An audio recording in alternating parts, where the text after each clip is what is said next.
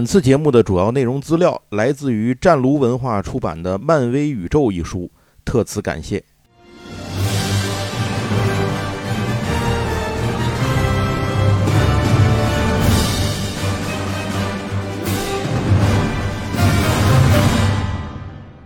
大家好，欢迎收听这一期的闲聊八匹马，我是瞬间思路啊。这期有点新鲜的情况啊，新鲜情况就是杨总这期又录不了音了。因为这个杨总工作那边比较忙啊，我们又是不是在周末录的，所以杨总赶不过来。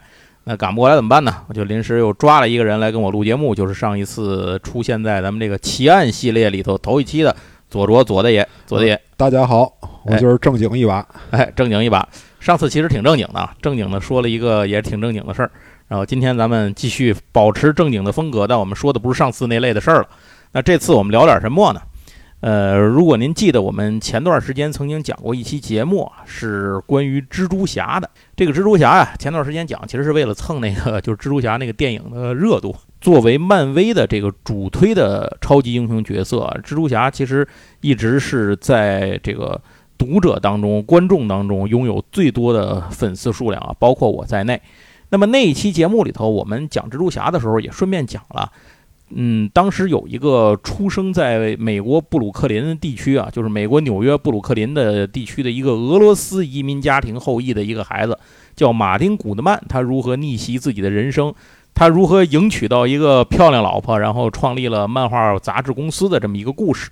在那个故事里呢，我们也听到马丁·古德曼的老婆的表弟是如何在失去了前一份就是裤子厂打工的杂工的这个工作之后，呃，靠着他姐姐姐夫的关系来到他这个漫画公司里头呢入职，并且成就其毕生事业的这么一个事儿。那这个人最终让他的名头比漫威的风头更盛，这个人就是斯坦李。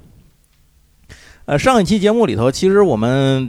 讲了讲这个漫威漫画的一个发展的开端，因为你不从那儿讲的话，蜘蛛侠当时也提不出来。只不过我们在进入了故事的情节之后呢，呃，还是更多的偏向到了蜘蛛侠的这个故事的发展上。嗯，其实，在那期节目里头，还是提及了一些当时的。这个漫威的漫画当时发展的一个最初的历程，那会儿它也不叫漫威漫画，叫即时漫画。呃，而且呢，讲到了霹雳火和纳摩才是当时漫画杂志旗下最早的英雄，也讲到了美国队长是如何在二战中兴起，见证了邻家英雄的蜘蛛侠的诞生和发展。而且呢，一起看着古德曼和斯坦李以及一群的这个最早的这波的漫威的元老啊。打造了一个超级英雄的漫画杂志，从无到有呢，建立起了一个充满想象力和可能性的这么一个世界。那今天的故事，我们就决定要书接前文啊，继续从斯坦李进入了这家漫画公司之后的事儿给大家说起。上一次我们那支分支不就那个一直讲到蜘蛛侠偏下去了吗？就别的都没提。哎，那这一次呢，就。倒回头来，这个我们要讲一下正途，就是正经这家杂志是怎么发展的。因为毕竟蜘蛛侠他只是这个杂志旗下的一个角色，就是一个故事。失败的男人，对，死败的曼，死败的曼啊。对，然后就讲讲这个呃，拥有蜘蛛侠、创造了蜘蛛侠的这个漫威呢，它它是一个主轴上面是怎么发展的？因为其实为什么不说 DC 说漫威啊？我觉得可能是因为漫威这个电影影视原因对国内的影响啊，导致漫威在国内的用。户就是不能说用户吧，了解他的观众或者说是哎粉丝知道漫威角色的故事的这些人的数量，现在应该是我我个人感觉可能是远远多于 DC 的。毕竟 DC 在电影的这个大屏大银幕上啊，这么多年来啊，一直没能讨到什么好啊。这两年呢，出了一些作品，像是这个神奇女侠什么的，反响不错，但是跟着又有几个给搞砸了。哎，我就特别喜欢漫威的超人，是吧？对 对对，就是大伙儿听了半天，哎，这一些有一些角色可能还叨弄不清楚谁是谁呢，都给归到漫威这边来了。那为什么有这种情况呢？就是因为漫威在这么多年的时间里头来，它这个大跨度的这种范围内，呃，一阶段一阶段的去规划自己的影视作品的宇宙啊，把呃。很多的角色陆续推到了观众面前，这就包括了咱们国内的观众。所以很多人呢都是通过大银幕啊去认识漫威这些角色的。但事实上呢，在这背后还有更多的角色和故事都是隐藏在这个漫威的这个主体，它这个漫威公司的发展的过程当中的。虽然它现在归了迪士尼了，但是没有漫威的公司的存在，也就不可能有这么多的这些个英雄的超级英雄的这些角色的诞生。那我们这一次咱们就算是漫威故事这个系列算是开个头吧。那么我们就把之前的蜘蛛侠那期作为第零期的话，我们这个就是第一期，呃，这样就续着讲下来。书接前文吧。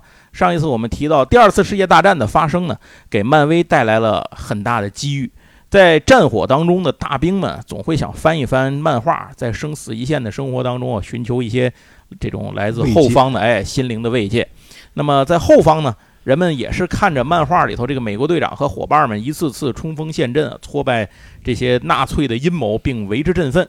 大人们翻看漫画呢，是希望在这种阴云密布的战争时代找一点这种呃，哪怕是微小的乐子。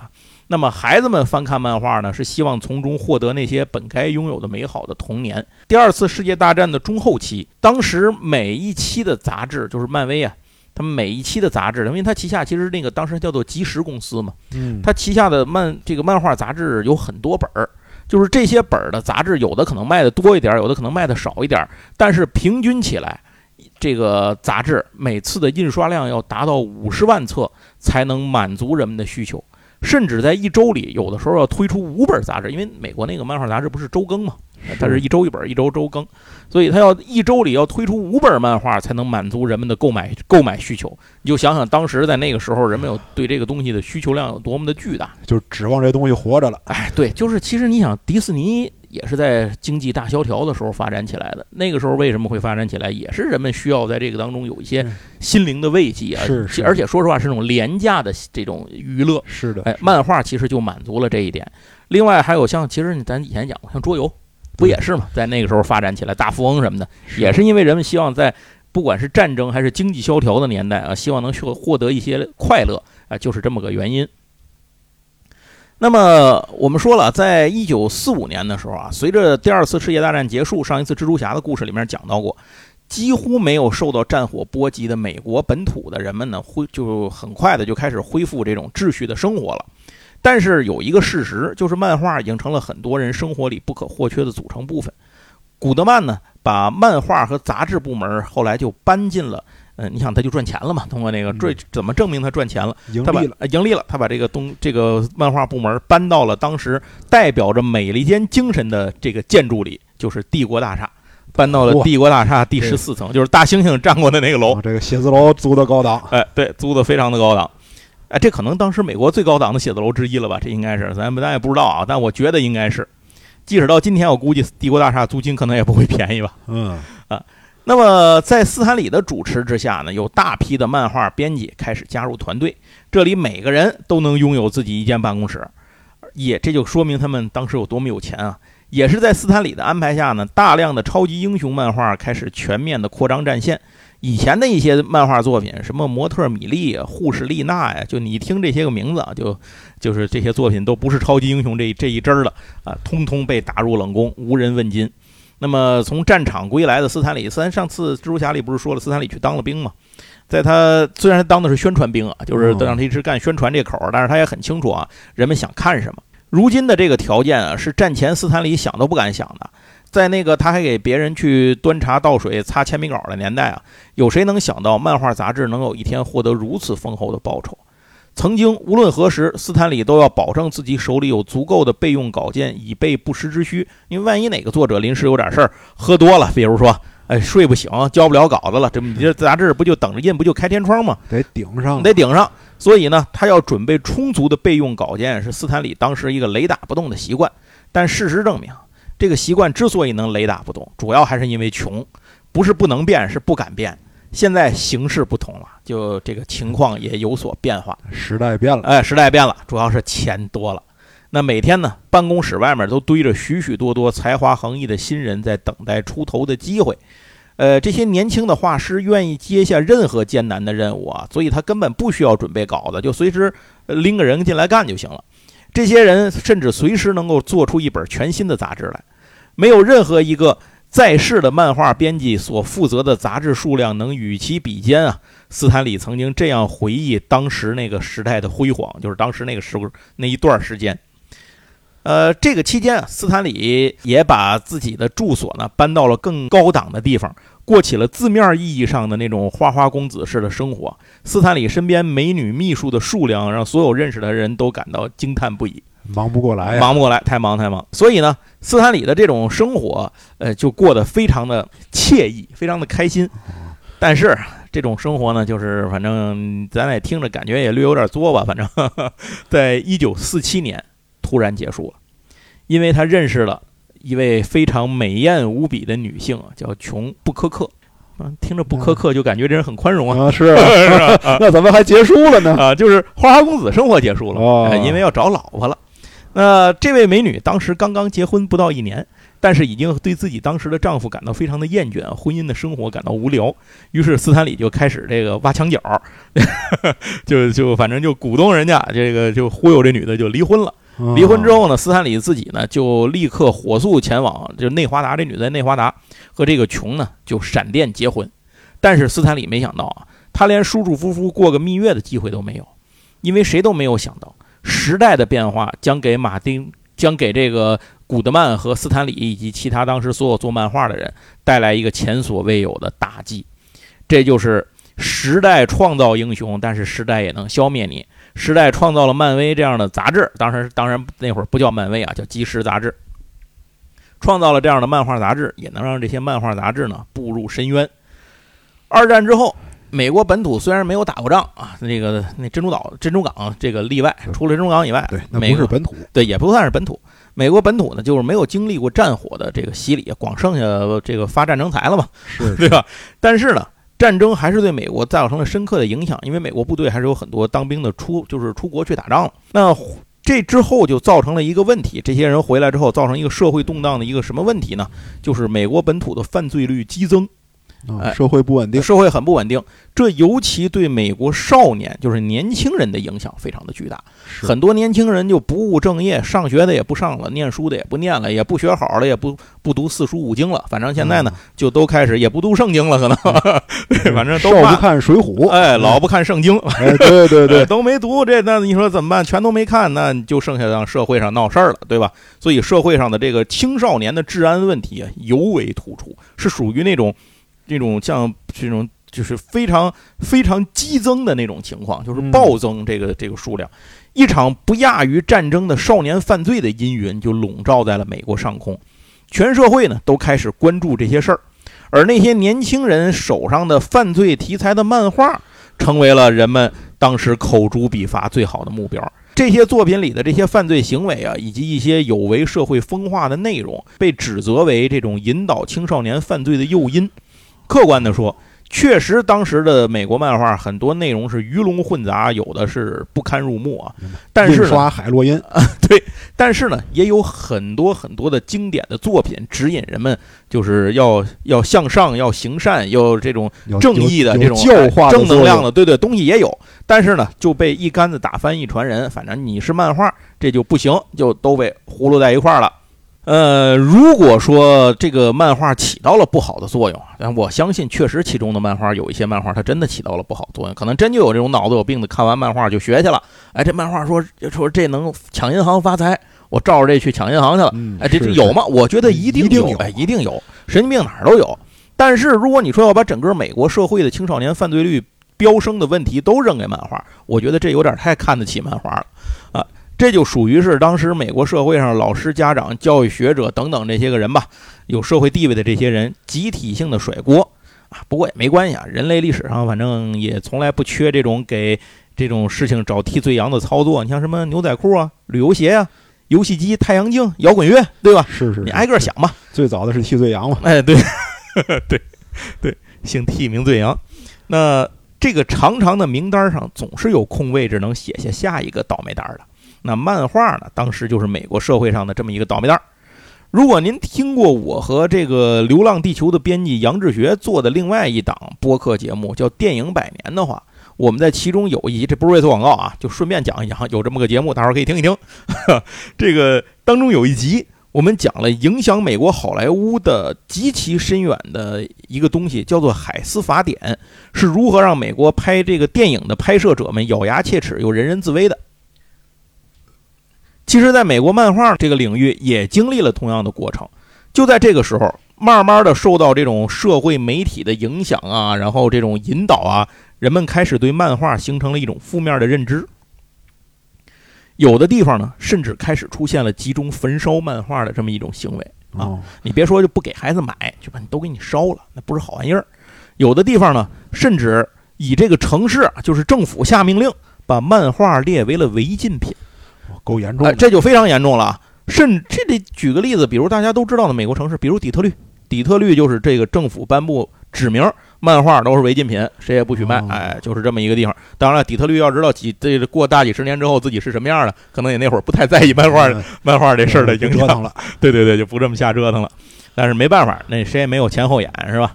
那那就就是等于就是相对于那会儿整个社会就形成了一种指责漫画、这个贬低漫画、认为漫画有罪的这么原罪论的这么一种说法，算是一种当时美国社会上的政治正确了。所以你就得跟着这个这么个说，这么个做。所以当时为了自保呢，一些漫画公司不得不联合起来成立了一个协会，然后呢成立了一个自我审核机构，通过极端严格的自我审核机制啊，以避免被全面下架。就在这种情况下，很多漫画形式就陆续的消失了，因为它不可能在这种形式下存在下来。举个例子来讲，西部漫画。西部漫画呢，它离开了犯罪和这个罪犯，它基本就讲不了什么了，没有了，就没有。它总不能是都是放牛的，对呀，你总不能说在那个整个西部，大家就讲一农村生活吧？那么谁看呢？画那玩意儿干嘛呢？对吧？对，费那劲，那谁也没人看，也没人买啊。所以这个西部漫画就没有了。与此同时呢，这个雪上加霜的是，由于二战结束，许多忠实的军人读者快速的流失。因为他们回来以后也没有工作，没有收入，游荡在社会上，或者他们有了这个回到重新投入家庭，或者是重新投入了工作岗位，他也没空看漫画。生活环境换了，没有换需要，他没有这个需要，或者需要不起了，这些都有可能。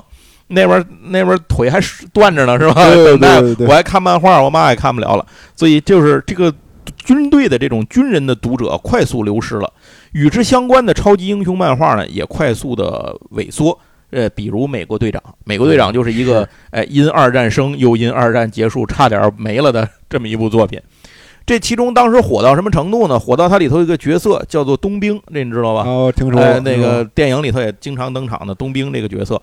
这个冬兵啊，巴恩啊，他本来是要给他出这个独立故事的，就是牛逼的角色，就是热热门角色要给他画，以他为主角独立画故事。你像咱看什么黑寡妇、鹰眼什么，不都是这样吗？对吧？那。冬兵本来也是要画这个故事了，结果被紧急叫停，就别画了，没人买，卖不出去。美国队长自己的销量当时都已经是泥菩萨过河，自身难保。那虽然此时斯坦李还能在自己的岗位上尽量的保持乐观啊，但是作为这个大老板的古德曼是真笑不出来了。眼前的形势让他心里非常不安。直到他发现呢，斯坦李的办公室里有一个柜子，这柜子里满满当当塞了全都是。被斯坦李当年扔到脑后、束之高阁的手稿，哦，这救了命了，救了命了！哎，于是呢，他就赶紧一边让这个这个斯坦李是他是他老婆的表弟，呢应该算他小舅子是吧？啊，对对对，所以他一边让他小舅子赶紧启用这些备稿，一方面立刻开始裁员，就不用你们写了，也不用你们这个这个这么多人编辑，你赶紧走人，省一个人钱是一个人钱。恰好那会儿公司刚装上广播系统啊，于是，一九四九年的圣诞前夕，都赶在圣诞前夕裁员，就为少发那笔钱，对吧？就斯坦李找这媳妇儿叫穷，这回大家真穷了，真穷了啊！那这个在圣诞前夕呢，当喇叭响起斯坦李的声音，说张三李四是吧？王五赵六，跟我去一趟老板办公室，大伙儿就知道这几个哥们儿得卷铺盖卷滚蛋了。对此呢，员工们将其称为“末日广播”。但是不管是不是末日吧，就是这场浩大的解雇行动啊，呃，一直持续到转年的二月份。偌大的一个编辑部里头，最后编辑走的就剩斯坦李自个儿光杆司令了。真是辛辛苦苦二十年，是一夜回到了解放前。哎，但是呢，这种一味的节省，对于像漫画杂志这种急需跟随当前的潮流进行创作的行业来说，其实没有没有那么大的。这种意义主要还是得开源。哎，对你库存的这些故事都是好年前的东西了，它无法满足此时此刻读者们的胃口。现在市面上流行什么漫画呢？流行的是因为朝鲜战争爆发而盛行的战争题材漫画和各种恐怖漫画。因此，一九五零年迫不得已之下，古德曼没招了，说咱接着还得再招人，招这些人招什么人呢？招自由职业画师，咱们进行项目合作制。哎，用这个方式谨慎的进行合作，就能省一点是一点嘛。而且他打造了一个全新的品牌，叫做巨神，来提这个销售这些新的刊物啊。虽然名字很牛逼，但是呢，他结合当时的销售形式，估计古德曼自己心里头呢也是这种哑巴吃黄连，有苦说不出吧。那除了内忧啊，还有外患，竞争的对手啊就是那个来自克星的外星人。此时呢，大发神威，超人大冒险已经成了电视明星了。于是古德曼和斯坦李呢，赶紧又继续招人，让旗下的超级英雄好能够与之抗衡。呃，就这么着，销声匿迹很久的两个英雄啊，再次登场。比如说，就是霹雳火和纳摩。咱们在上一次蜘蛛侠的时候就讲过，这个霹雳火和纳摩啊，原本也不是漫威这边创造的。是他们收购买来的，或者说人家送上门来的 啊，也谨也谨慎的项目合作。对，谨慎的项目合作，就是他们初期头一个超级英雄项目，甚至这个时候斯坦李都还没进公司呢啊，这是古德曼收购来的两个超级英雄角色。那么此时呢，这两个英雄呢早就就歇了菜了啊，就就已经没人再提了。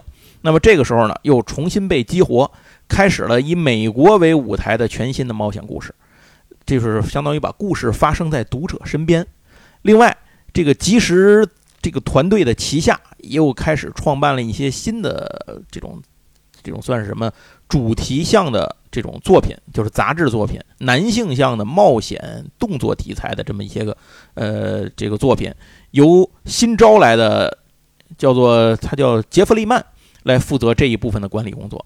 那么斯坦李这会儿在干什么呢？他此时一个人在监督差不多六十多个作品同时运转，够辛苦的，非常牛逼，简直他就是就是他自己基本就是个超人，所以古德曼当时都非常惊奇，就是称这个自己的小舅子为如汪洋大海一般的男人，深不可测。啊。但是当时社会上对漫画的极端的观点和攻击啊，并没有他因为他们内部的努力而停止。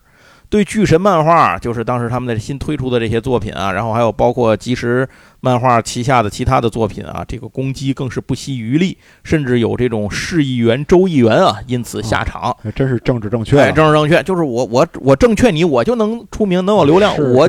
选民能投我一票啊，对吧？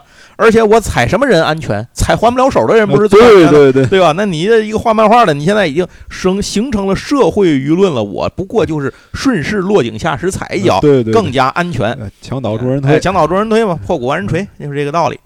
所以他们就把这个就把这个古德曼他们给告上了法庭。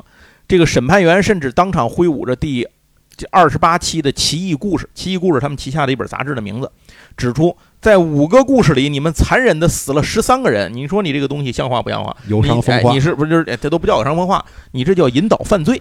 哎，与此同时，漫画业还出了一件事儿。这件事儿啊，是另一家漫画公司，就它叫 E.C.，它漫画旗下有一个漫画作品叫做《犯罪悬疑故事》，好像是叫这么个这么个名字。在第二十二期的封面上画了一个杀人犯，他左手拎着一把血淋淋的斧头。右手呢拎着一个翻白眼的金发头颅，在背影中可以看到受害人的裙子。当时负责这件事情的，就是提出这件事情的这个呃田纳西州的参议员啊，就问这个 E.C. 漫画的出版商，他叫盖恩斯，在法庭上不是质询他吗？是你认为这个封面画的得体吗？然后这个盖恩斯就也是个实诚实诚人，就是也是一个。这个反正是怎么说呢？就是犟这人，哎，就是或者泥瓦呀，或者就是说那种不识时务吧，就是哎，反正也不不懂得这个变通。现场就说：“他说是的，先生，我认为对于一个恐怖漫画来说，这还是得体的。嗯，是吧？对，要不然我画什么恐怖漫画？那我就别画了，我画家乐不得了吗？那这段证词结果呢，就被人们引用出来，当时头条各种呃没有头条，各种媒体头条。”都开始纷纷报道，甚至《纽约时报》当时都报了这段事儿啊！哎，就是用这件事情说明，哎，你看这些漫画出版商没有人性，无良，哎，无良，没有人性，掐头去尾。在新闻媒体和一些社会有社会地位的人的有心推动之下，反漫画的风潮被推向了一个顶峰啊！批判漫画就成了美国当时社会上一种政治正确的方式。几个月后呢，一个周末。斯坦李偶然和一个步枪商人提起自己是漫画编辑，对方竟然一口痰啐在地上，愤怒地说：“我呸！你个罪犯，你应该为自己的罪行去蹲大狱。”你就想啊，一个军火贩子，一个军火贩子卖军火的，说一个画漫画漫画编辑是应该为他的罪行蹲大狱。你就是当时的这个状况就是这样。就是漫威这边有一位画家，他叫迪克·艾尔斯，他闺女呢向学校捐赠了一箱他爸爸签名画的漫画，结果不但被退回来了，学校在里头还附了个纸条，说先生您应该烧掉这些东西。哎呦哎，就是你这这够过分的，哎，就就就玩成这样了。仅一九五四年的夏天，就倒闭了十五家漫画公司。等到了一九五四年九月份的时候，能活着的漫画公司就只剩下刚才我不说有一群漫画公司成立了一个协会，然后自我审查自保吗？这个叫美国漫画杂志协会，就是只剩他们的成员了。凡但凡不是他们成员的，都嗝屁了已经。他们就以海斯法典，就是我说的那个好莱坞那个自我审核制度的那个东西为原型，然后呢，只就是制定了一个苛刻到令人发指的自我审核标准的这么一套体系。但即使如此，这些漫画出版商还是人人自危。另外，坏消息总是成双成对的来。就在这个年代，电视机开始在美国普及了，摇滚乐也越发的兴盛。跨行业竞争，跨行业竞争，对，哎，那就就好像你这个偷自行车的、修自行车的，都没想到把你干死的是坐共享单车，是是是，呃，没想到，那这就属于降维打击啊。总之，漫画就流失了更多的读者，整个像漫威这边呢，公司上下士气低迷，画家们的薪水呢就是日创新低，很难养活他们的生活。而且当时古德曼主要的竞争对手的作品啊，其实在市场上会就是市面上其实比他拥有更好的生存空间。举个例子来讲，呃，他有两个主要竞争对手，第一个叫戴尔漫画，戴尔漫画手里头的版权有大把的版权，他们的版权是谁呢？是迪士尼和华纳。哦你想迪士尼、华纳这些东西，第一它很硬，第二它就它基本上都是儿童向、子宫向的，嗯，它和那个刚才说的那些东西，它挂不太就是挂不上妃子，基本上。哎，是是，连不上。你想什么都是米老鼠、唐老鸭儿，呃，或者是猫和老鼠什么的，可能都嗯都是这个。你说它它基本上就是你好我好大家好的这种家家乐这种叫什么合家欢的内容，所以它嗯它很难往这个挂。另外一波呢，就是 DC 了，DC 旗下的角色大都是那种行走于灿烂阳光下、衣着光鲜啊、身份上层的这些人，嗯比如说记者、警察、法官、科学家，是，要么科学家兼兼警察，反正你就想吧。，啊哎，都是这些个人，就顺手当个英雄，哎，顺手当个英雄。但是我明面上的生活，哎，我都是一些有社会地位和影响力的，至少在普通人的意识里，这些人，嗯，这些人社会精英，他都嗯是这样的一些人。所以说，就是屋漏这个，所以说就是这个叫屋漏偏逢连夜雨，船横更遇打头风。黄鼠狼专咬病鸭子，哎，，黄鼠狼专咬病鸭子。一九五六年末，为了节约开支，古德曼呢只能放弃了自我发行模式。什么意思？他自己不是印了杂志，出了杂志，自己有渠道往外卖嘛？是往报刊亭，最后要发到报刊亭。蜘蛛侠那期咱也讲了，古德曼是怎么利用这个二战时间，在这个纽约当志愿兵去巡巡城、防空巡城的时候，在各个报亭去看自己那个杂志能不能送到那个杂志去卖的。啊，他当时用这招，所以他就放弃了这么多年来自己建立的这个销售网络，因为你维持销售网络要花钱嘛，嗯，你又要养人又要花钱，这些东西反正他就把它给舍了。那他舍了以后，他不能不卖这个杂志，他怎么卖呢？他就找别人去合作。他找了一家公司叫美国新闻公司。这个美国新闻公司，其实你理解一下，搁咱天津就是什么今晚报社呀什么的，啊可能就今晚报集团、日报集团。听牌子就很大，哎，，对对对，就是他能把这个杂志给你卖到任何一个小书亭、小报摊儿，哎，都能够卖进去。搁咱现在可能就是能进七幺幺，能进超商，啊，哎，就是这么个意思，能给你放床头上把这东西，其实挺好的，可就是没想到这么大一个买卖，这个这是一九五六年末他签的协议啊，这么大一买卖，转年四月份倒闭了，哎呦，这种古德曼放的吧，这个，就是有可能吧，就是他放的。那古德曼被坑啊，就属于是叫天天不应，叫地地不灵。就在他没咒念的时候，另一家新闻出版公司找上了他，这家公司叫独立新闻公司，上门来找他做发行合作。好消息呢，就是这家公司确实有能力把这个巨神的，就是他这个巨神杂志也好啊，还是他的这个其他旗下的杂志这些也好啊，送进那些报摊儿。但是坏消息是，这家独立新闻公司并不独立，它上面有一大老板，它是个子公司，他它的大老板叫 DC。啊，呃，所以这个时候古德曼面临一个选择：你是把脖子躺到人家刀底下呢，就是还是呢自己在外面直接给自己脖子抹一刀呢？有点就是嗟来之食的哎，感觉，对你二选一吧。所以最后没办法，就是让人搁到人家刀底下，只要人家刀不摁下来或者抹的轻点儿吧，反正也死不了。呃，就是就是哎可能死跟一定死，倒也对对，我先选 那个个可能死吧，所以就去了，就加入了这个新闻独立新闻公司的合作的这个网络。那既然是你的竞争对手把你收进来，那他自然是要掐本你，不是想让你发展。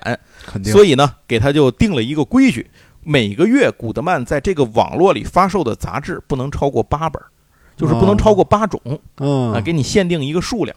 这就属于是寄人屋檐下，就是怎能不低头啊？嗯，古德曼呢没有办法同意了这个条件，哎，咬碎牙往肚子里咽呢。胳膊折吞袖口里啊，可不嘛，这个并且呢，他又不得已进行了新一轮的裁员。这个时候最崩溃的是斯坦李，就是我他妈刚把人又招回来，是吧？起起落落，起起落落，起起落落。就是他和这些个招来的编辑啊，其实关系都非常好，平日里称兄道弟，把酒言欢啊。这个时候要他一个个的见面去跟人家说你被解雇了，所以这话其实是很难张开口的。就当 HR 很不容易啊，尤其他本来也不是干 HR 的。那每次谈完一个人，斯坦李都会默默地快步走进厕所，等自己的情绪平复之后走出来，再喊下一个人。于是这些画家们，他旗下的这些画家们不得不纷纷改行，就八大改行了，卖西瓜的，啊，有卖这卖那的。所以这些才华横溢的艺术家，有的投奔了 DC，但是更多的人呢，彻底退出了漫画行业。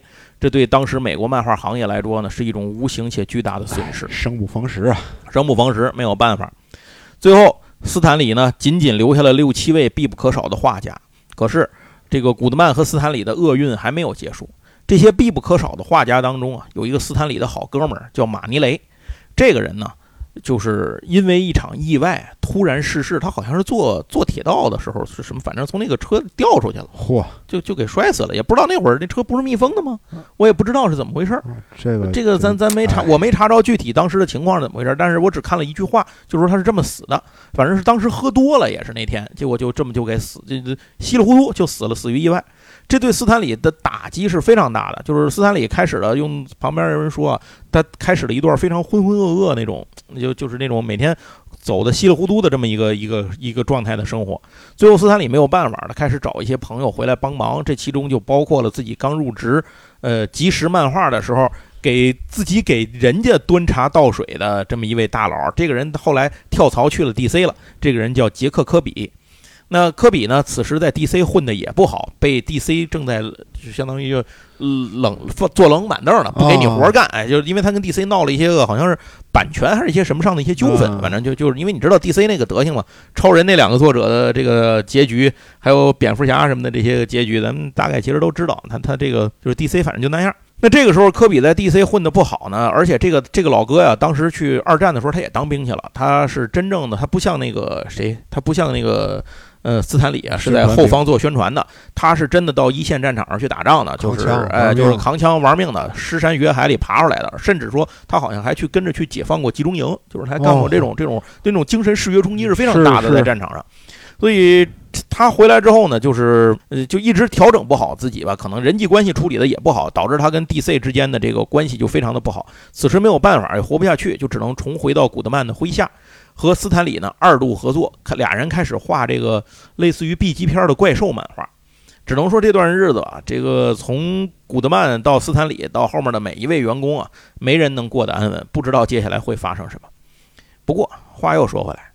这个上帝关上你的门的时候，又关上你的窗，那要么就是不给你活路，要么就是要开空调。哎，对，哎、开空调了，哎，开空调了。当斯坦里捣鼓出来一个叫做《神奇四侠》的漫画，并放上货架的时候，这个命运呢，悄悄地发生了改变。一开始没有人觉得这个漫画有什么不一样，甚至就觉得这东西又是个昙花一现那种老套的小把戏。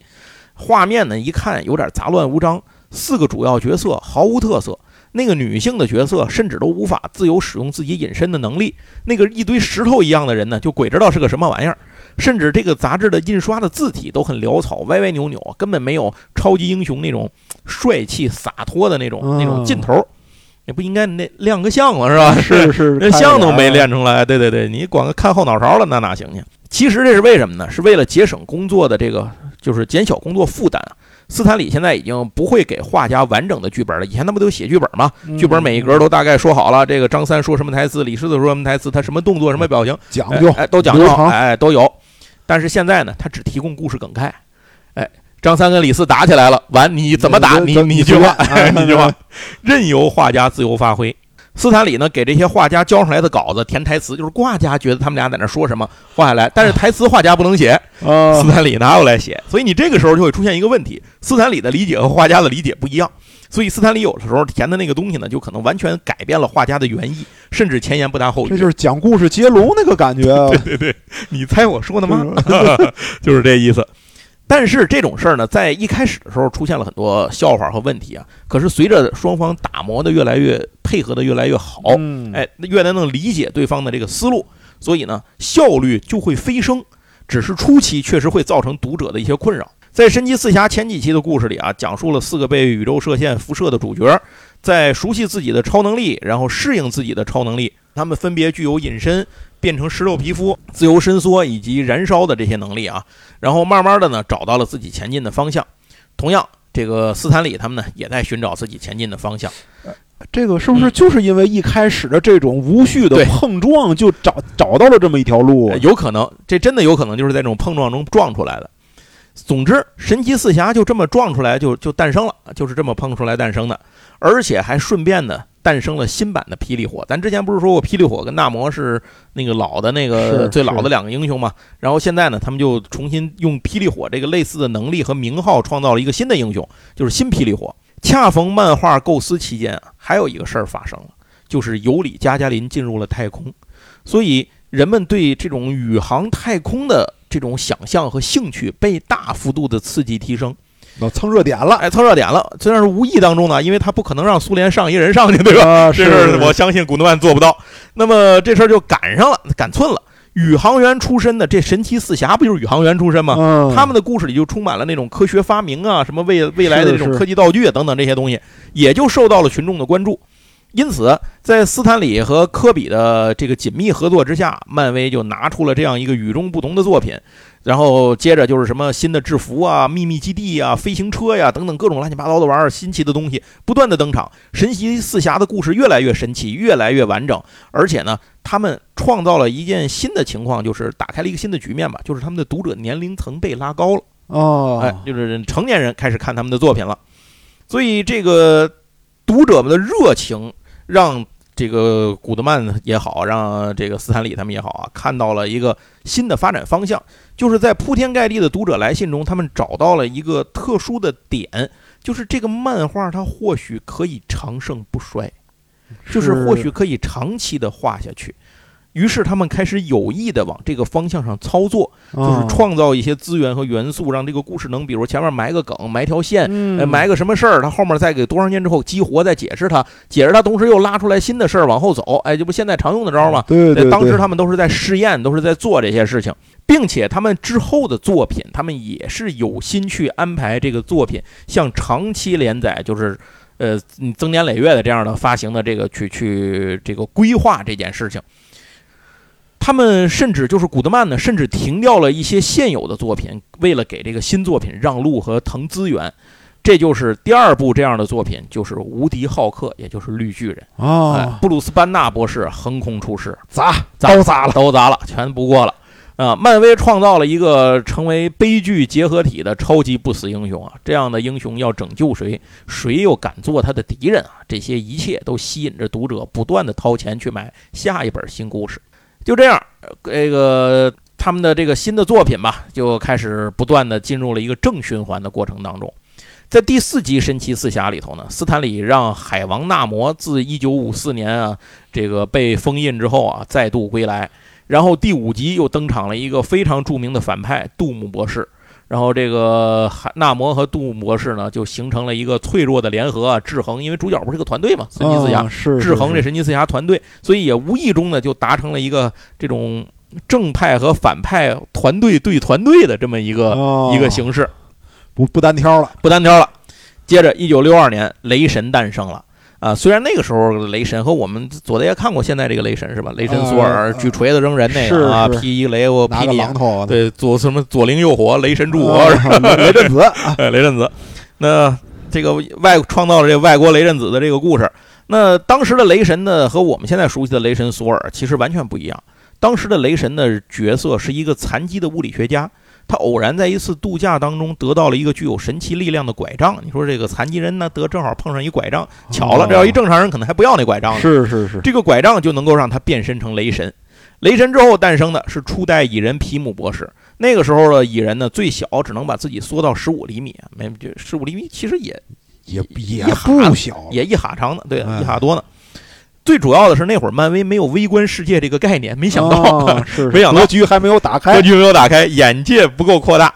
但是呢，那会儿的蚁人呢，之所以叫蚁人，是因为他那个头盔已经可以控制蚂蚁了，但是他不是改造了蚂蚁，而是他直接能控制蚂蚁。啊。这里的故事到这儿就接上了我们上次蜘蛛侠节目里面啊说的这个内容一段，就是一九六二年第十五期杂志上，古德曼认为绝对不可能成功的超级英雄设定，一个被变异蜘蛛咬伤，从而获得蜘蛛能力的怯懦的男孩彼得·帕克，这个诞生了。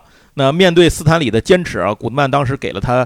惊奇杂志的最后一期杂志，就这杂志出完这期就本打算就不出停刊了，我就把最后这期让给你，你随便出吧，你随便画吧，画完反正大不了不成了，过把瘾，你也过把瘾，我也对得起你，对得起我媳妇儿，反正你也别别这枕边风给我念三音，咱就都对得起，事儿就算完了，你就该干嘛干嘛去，你就死心就得了。但是这个古德曼万万没想到，这一期杂志蜘蛛侠就火了。不但成功，而且超级成功。那么，随着这个随着读者一同成长的英雄啊，获得了所有人的喜爱，也为自己后来呢在漫威啊争夺了一席之地。至于他这一席之地到底有多大一块地啊，您就听我们上一期蜘蛛侠的节目，您就知道了。这儿就不再展开了。整整一期，我们当时讲了这个小蜘蛛诞生以后的所有的故事。一九六二年。斯坦李身边呢，重新围绕起了一群才华横溢的编辑，就连这个杰里希格尔啊，杰里希格尔是谁？他是超人的作者哦，啊，超人的编剧，在上世纪五十年代啊，因为跟 DC 一直开展开了这个激烈的版权的争夺啊，最后败诉，所以就是被 DC 封杀嘛，全面封杀。他呢，当时就用了一个新的笔名来这个漫威这边混口饭吃啊，这不至于饿死啊，哎，所以加盟到斯坦李的身边了。总之吧。就随着故事越来越多，角色越来越多，一些神奇的反应开始出现在斯坦李的眼睛里，他。观察到自己笔下的这些角色之间似乎开始出现了某些交集，比如说他们其实可能就是生活在同一个世界、同一个宇宙，那么他们互相是不是就应该产生一些影响呢？大家住一个城市，低头不见抬头见，对吧？对啊，你在那边砸一楼，我坐这不知道，对吧？这事儿可能就不太可能，对吧？啊，你你把那个地铁掀了，我上班不得迟到吗？对对对，所以这种事情呢，很可能就应该去发生一些这种化学联系啊，这个事儿才应该是对的呀。所以呢，斯坦李就说干就干，于是呢，他。开始让不同的角色之间的影响能够影响到其他人，这最直接的表现就是一支漫威的全明星队伍被筹建起来了。钢铁侠、蚁人、黄蜂女、雷神、绿巨人联手打败了洛基，然后呢，决定要展开更多的合作，复仇者联盟就此诞生。俱乐部了，俱乐部来了。那为此，斯坦李写道：“复仇者联盟的诞生，为漫威熠熠生辉的明星团队吹起了一阵新风。”所以，大伙儿要知道两件事儿：第一，漫威的这个复仇者联盟这个团队虽然大名鼎鼎，但它并不是第一支漫威的团队。第一个团队是那个神奇四侠，是 人一诞生就是哥四个。哎，不是不是，这里面有那个谁，有有有一位女性啊，那其实应该是四个人吧，反正。呃，另外一个是在最初诞生的这个复仇者联盟里是没有美国队长的啊。这个时候美国队长还。这个这个角色还被封着呢，就没有启用啊，对，就是当时卖不出去了，就冻冰块里了，冻冰块还没挖出来，对，还还还停着呢，搁那儿。那复仇者联盟一诞生，立刻就成为了漫画迷讨论的焦点啊！这支团队是如此的耀眼，以至于漫威当时，呃，所有作品当中，它都是最闪亮的一颗新星。可是谁都没有想到，就在这个时候，斯坦李和科比，就是那画家，他找回来那大哥，啊，俩人竟然在同一个月份里，就是这个月我推出了复仇者联盟吧，我同一个月又推出了一支超级英雄团队的作品。而且是完全由新人物打造的，这些不像以前复仇者联盟都是大家熟悉的角色传的，是是，这全是全新的人物，他们能力各异，个性鲜明，重要的是他们都属于同一类人——变种人。哎，这就是 X 战警，所以 X 战警和复仇者联盟是几乎在同一时刻诞生的。自己跟自己撞，自己跟自己，自己跟自己打，就这么牛逼。那当时呢，美国社会上啊，爱国主义观念兴起啊，在社会上形成了很大的讨论，甚至形成了很多这种不同这种思维之间的冲突。那么顺应这个社会话题，一九六三年，复仇者联盟呢也就从海底的坚冰中找到了二战时就坠落于此，刚刚左大爷说的被封到冰块里的超级英雄美国队长。这还有现实背景？哎，有现实背景。复活的美国队长，因为他们认为这个社会环境下适合把这个爱国的形，因为美国队长就是这么一个标准形象啊，对吧？对对。他当时不受待见，是因为你们社会不待见他，但不是我想把他封起来，是因为你们不买账啊。现在你们买账，我就把他拿出来呗。所以，复活的美国队长呢，就重新登台了。那美国队长归来之后，依旧是那个令人尊敬的这种道德和行为的楷模啊。但是此时，他也会对新时代的美国社会所发生的很多事情感到不解和困惑，这些都表现在美国队长的作品当中。一九六三年十一月二十号，顺便说一下，这个时候因为那个漫威还受到那个独立新闻的那个限制的影响，它只能出八本刊物，所以像美国队长什么的这些重新复活之后，他是不拥有自己独立刊物的，它都是在那些混合的杂志里，就是哎这集出来个你，下集出来个我，就是这么着出的。所以你也可以说，这个漫威宇宙这件事情互动这件事儿是被挤兑出来的。对他要是每人都有自己的作品，斯坦李还不一定一下想到这件事儿。那一九六三年十一月二十二号，第四期就是《复仇者联盟》还在印刷，也就是美国队长复出的这一期，就是在这第四期还在印刷没印出来的时候，一个惊天的消息占满了所有媒体，不光是美国，甚至是世界媒体的头条：时任美国总统的肯尼迪遇刺身亡。那这期杂志恰好是美国队长归来，所以这个角色呢，可能就是踩上了一个不可知的时代的面脉搏啊，全社会又形成一些爱国的讨论啊，等等这些事情，热潮又登上了。哎，让美国队长一回来，就是以这样的一个状态回来的。随后的日子里呢，斯坦李的主要工作就是给适合的漫画去找到适合的画家，让他们不断的画，不断的画，不停的画这些个全新的角色互相匹配，直到他认为产生最好的配对儿。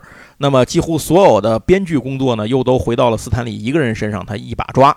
就这样，随着一个个员工加入漫威团队，斯坦李开始继续扩张漫威世界。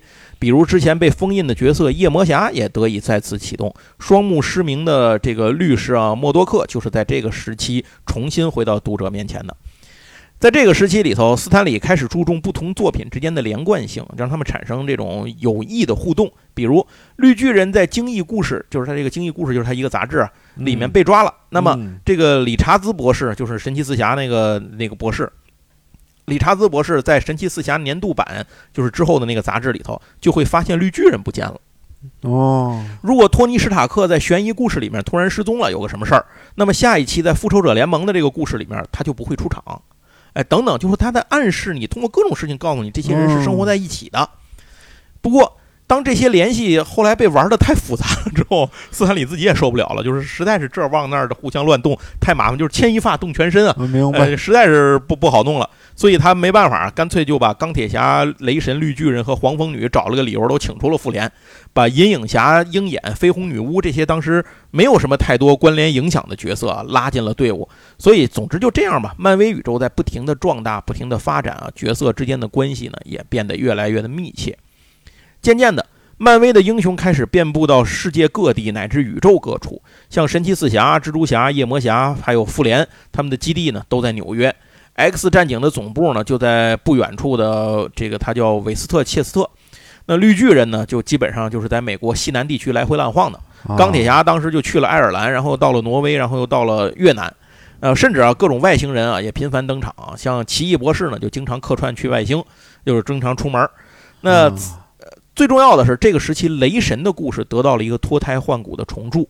还是科比那位画家，他重新编写了雷神的故事，创造了阿斯加德的新传说，借助北欧故事为就是神话为原型啊，讲述了一个北欧诸神之间争权夺利的这么一个故事。其古典主义叙事风格和有关责任继承与死亡的主题，都和之前漫威的这个作品截然不同，颇有莎士比亚戏剧的味道，所以让观众这个读者觉得耳目一新。当然，雷神的身份也就变上了，他变成了北欧王奥丁的儿子嘛，就是索尔嘛，就是就是这个都是神嘛，他们就都是都是神明了。然后，神奇四侠当中的这个霹雳火就谈恋爱了，他爱上了一个名叫水晶的女孩。这个女孩呢，出身非常的神秘，她出身这个种族叫什么呢？是由黑蝠王统领的异人族。那这个异人族的故事啊，前段时间也被拍成了电影，并且在《神盾特工局》的时候就在电视剧里面早就出场了。所以这个异人族呢，就在这儿是粉墨登场，听着就神秘，非常神秘。由此，漫威证明了一件事儿：自己的世界可是可以永无极限被扩张的。宇宙中任何一个角落都可能存在一个完整的文明，可以被拽出来直接使用。而且各种宇宙级的存在啊，这个陆续就是创世级啊，这种创宇宙级的这种存在陆续登场，新的世界概念被不断的引入，漫威世界急速扩张。霹雳火更成为第一个穿梭附界的角色，并借由他说出了一句台词：“无数世界中穿梭，我们如同蝼蚁。”啊，这句台词，漫威多维宇宙的概念由此诞生。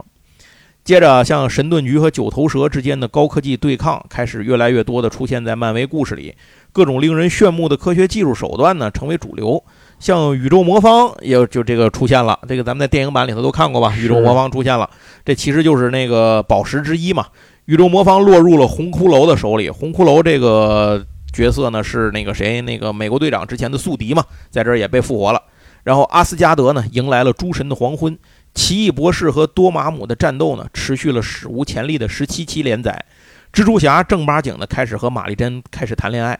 非洲大陆上的高科技国家瓦坎达揭开了神秘的面纱，一切开始这个神奇又自然的这种不断的生长起来。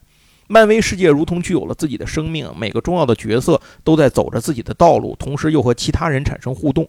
整个漫威宇宙开始像一张巨网一样，越变越大，越变越密。最重要的是，在现实的发行渠道当中，漫威也找到了自己的新的生存之道。因为 DC 公司当时遇到了困境，处于风水轮流转，风水轮流转。今天到我家，DC 开始进入一个蜕变的过程当中。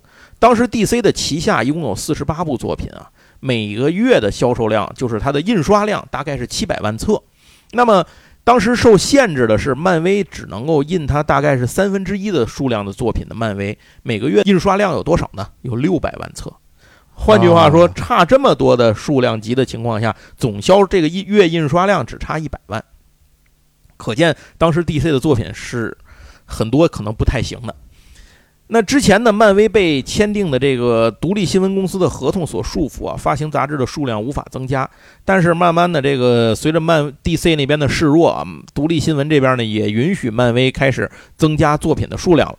于是就如同这个虎入山林，美国队长、像钢铁侠、奇异博士、尼克弗瑞啊等等，甚至银影侠什么的这些角色，都开始拥有了自己的专属作品。漫威呢，终于开始甩开了长久以来的枷锁，大踏步的开始发展了。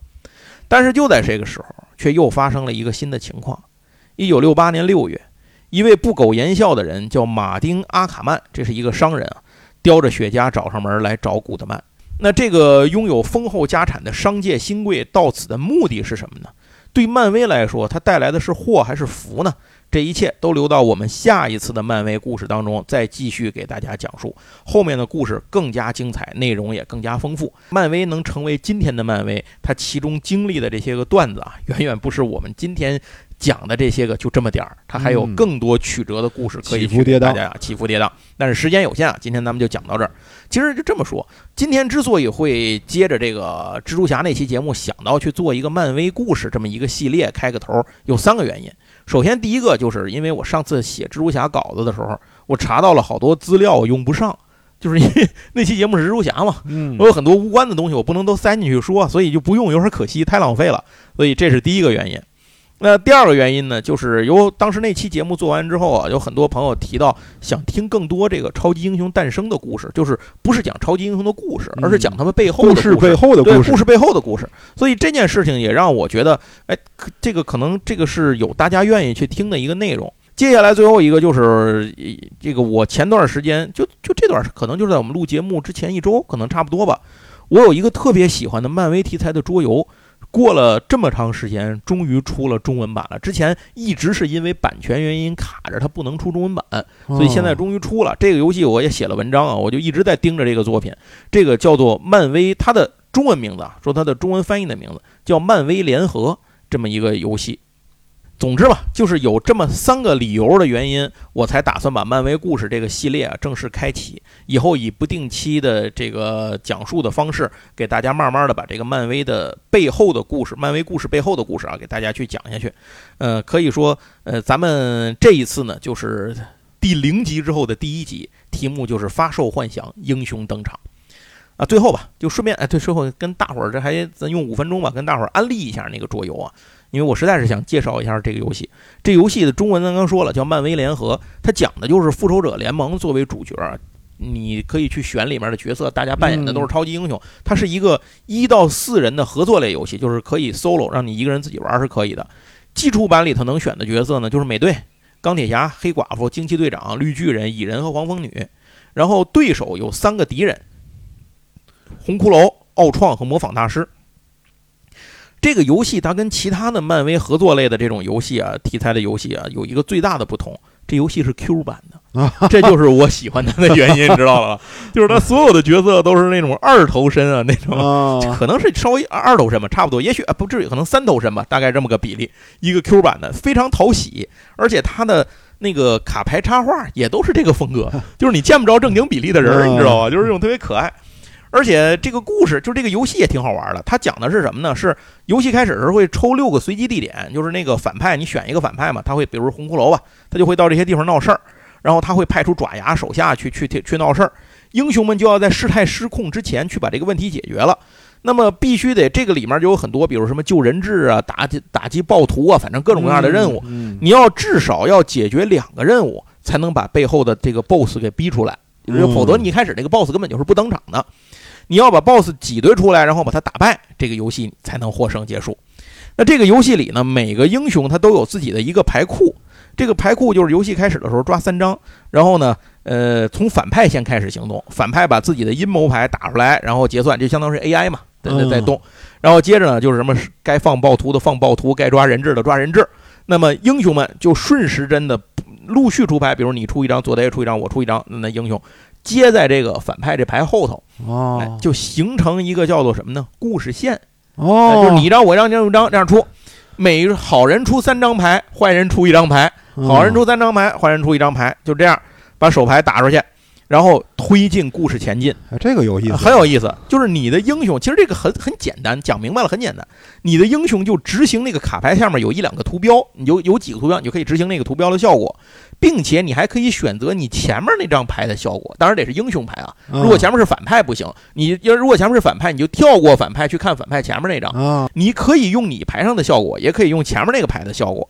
换句话说，你打出来的牌，你下家也能使啊。你可以给他拓展一个机会，就是你这个东西可能你不是你是可用可不用，但你知道你下家一定要用。这个真的既有战术上的意义，又让人觉得是在一起讲故事。对对对，而且你这很明显的有一个合作互动这件事情。嗯，那么推进这个故事去不断的去往前去走，也就是说这个。这个游戏就是这样一直不停的向前这么去循环，直到呢大家把这个刚才我说的完成两个任务，然后挤兑出这个反派，再把反派打败。哎，这个故事，嗯，一旦反派他有一个阴谋进度条啊，一旦那个阴谋进度推到了最后，或者反派要抓牌的时候，他的阴谋牌已经没有可抓的了，又或者玩家的牌库和手牌里的牌都被用光了，则英雄都算失败。如果能及时完成两个任务，逼迫反派现身，把他打倒，把他打趴下。那就是英雄们获胜。这个游戏反正就是您听，我现在已经规则基本都讲完了，就是一点也不复杂。它玩的是一种剧情的代入感，而且玩的是一种合作之间的这种互动。另外呢，这个游戏其实它的英文早就出了，它在国际上的口碑是非常好的。所以我之所以给大家推荐，也是因为它其实有一些这个早就有一些玩家评论的这种这种叫怎么说呢？就体验性的这些评论出来啊，不是光是这个游戏出来大家以讹传讹，光是感拍脑门的感觉，并不是这样的。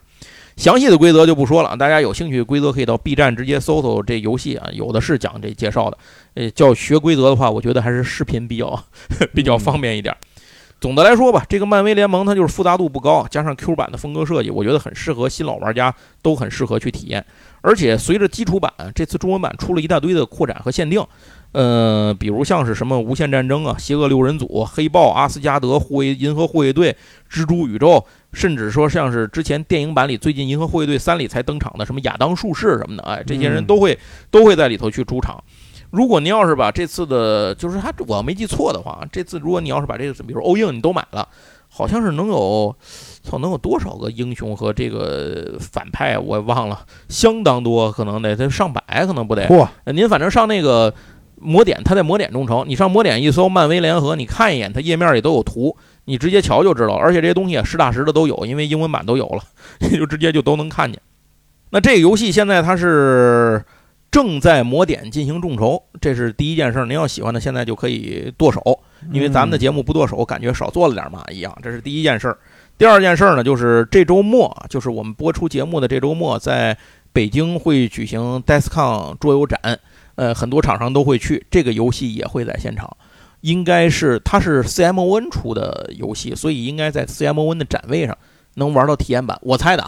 应该是能玩到体验版本，他们肯定会带这个来。嗯嗯，哎，他们的那个我要没记错，他们那个那个位置就在会场一进门，就就不是左手边就是右手边，你到那一看就能看见。所以要是喜欢漫威的朋友，也可以到会场现场去体验体验。你觉得好玩儿，您再剁手，这也不迟。行，那咱们今天这一期的漫威故事的这一期特，这算是什么开头的头一期吧？哎，就给大家说到这儿。如果您喜欢我们的节目啊，还请给我们点赞，帮我们转发，尤其是希望您能够不吝赐月票一张啊，帮帮我们的这个节目，能让更多人听到。嗯，也非常感谢左大爷今天那个临时来帮忙啊，谢谢大家，谢谢大家。那下次还是期待左大爷继续，咱们还是赶紧等戴斯康结束吧，忙完了，咱们接着再把那个奇案系列加更，咱们得把那个正正事儿，咱把那个拎起来接着做了啊。行，那感谢大家的收听，咱们下一次闲聊八匹马再见了，拜拜，大家再见。